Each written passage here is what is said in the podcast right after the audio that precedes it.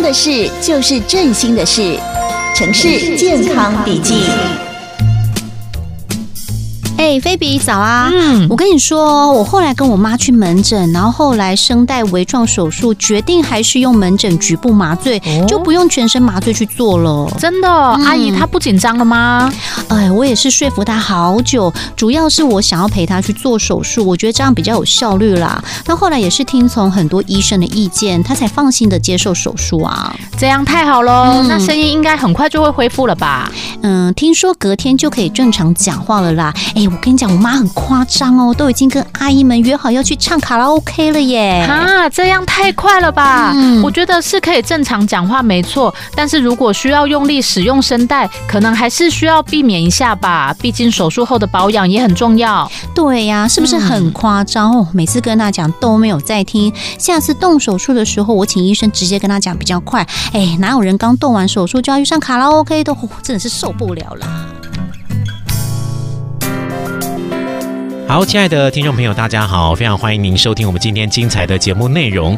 那电话线上呢，今天为您邀请到的就是振兴医院的耳鼻喉科医师啊，张智慧医师要来接受我们的访问哦，欢迎张医师。嗯，彼得好，然后听众朋友大家好，我是振兴耳鼻喉科的张智慧医师。是，那振兴医院的嗓音中心呢，特色医疗治疗哈，可以帮助民众解决各种的声音沙哑的问题。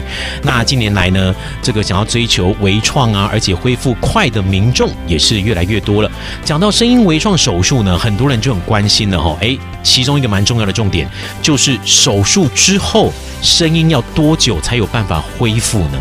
其实这个问题是我们耳鼻喉科就是真的有考虑手术的病人一定会问的一个问题之一。是。那当然就是每个人的严重程度，包括声带是长茧啊、长息肉，还是长囊肿，或者是因为老化进行的声带萎缩，或者是可能呃开过一些刀造成声带麻痹。等等，就是有各种原因造成的声音沙哑，我们要先啊、呃、弄清楚原因，然后再进行手术。嗯，那当然就是手术后，我们的追求的目标就是要让声音恢复到至少是跟那个正常的状况是一样的，包括音量啊、持久度，或者是我们声音听起来就是沙哑的部分需要治疗好。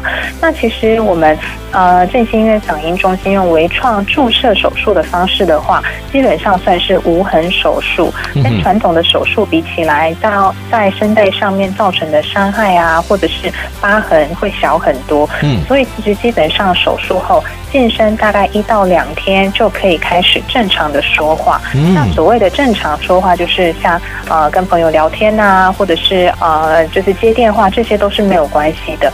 但是呢，可能跟您的一些胃酸逆流到咽喉部的严重程度，或者是您平常用声音的一些习惯啊，或者是您有合并，比如说过敏性鼻炎的一些鼻涕倒流啊，这些都会影响您手术后声音恢复的速度。嗯，所以呢，手术过后会依照每个人的状况，会给予一些手术后的一些药物来保养声带的修复。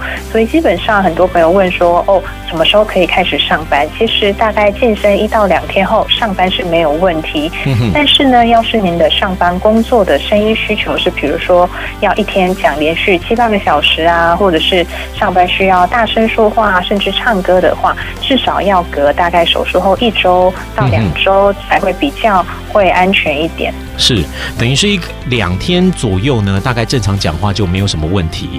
但如果你的工作跟彼得一样呢，哦，这个可能必须要讲话讲比较多一点点，有比较重视到你的声音品质的话，那可能大概要一个礼拜左右的时间了哈。不过接下来还是要帮所有的听众朋友请教一下张医师哦，那在手术过后有什么需特别需要可能保养啊，或者是特别要注意到的一些细节吗？是因为呃手术过后啊，虽然那个我们声带是需要时间修复的，但是中间比如说像您本身的胃酸的控制，或者是平常用声的习惯，包括常常清喉咙啊，或者是慢性的咳嗽、有痰这些呃症状或动作都要尽量避免。那要是有一些鼻涕长期的倒流，造成您咳嗽等等的一些喉咙哑状况的话，我们也都会帮忙开一些药物来一起控制。嗯，因为刚刚提到的这些症状呢，的确也会影响我们声带呃复原的速度。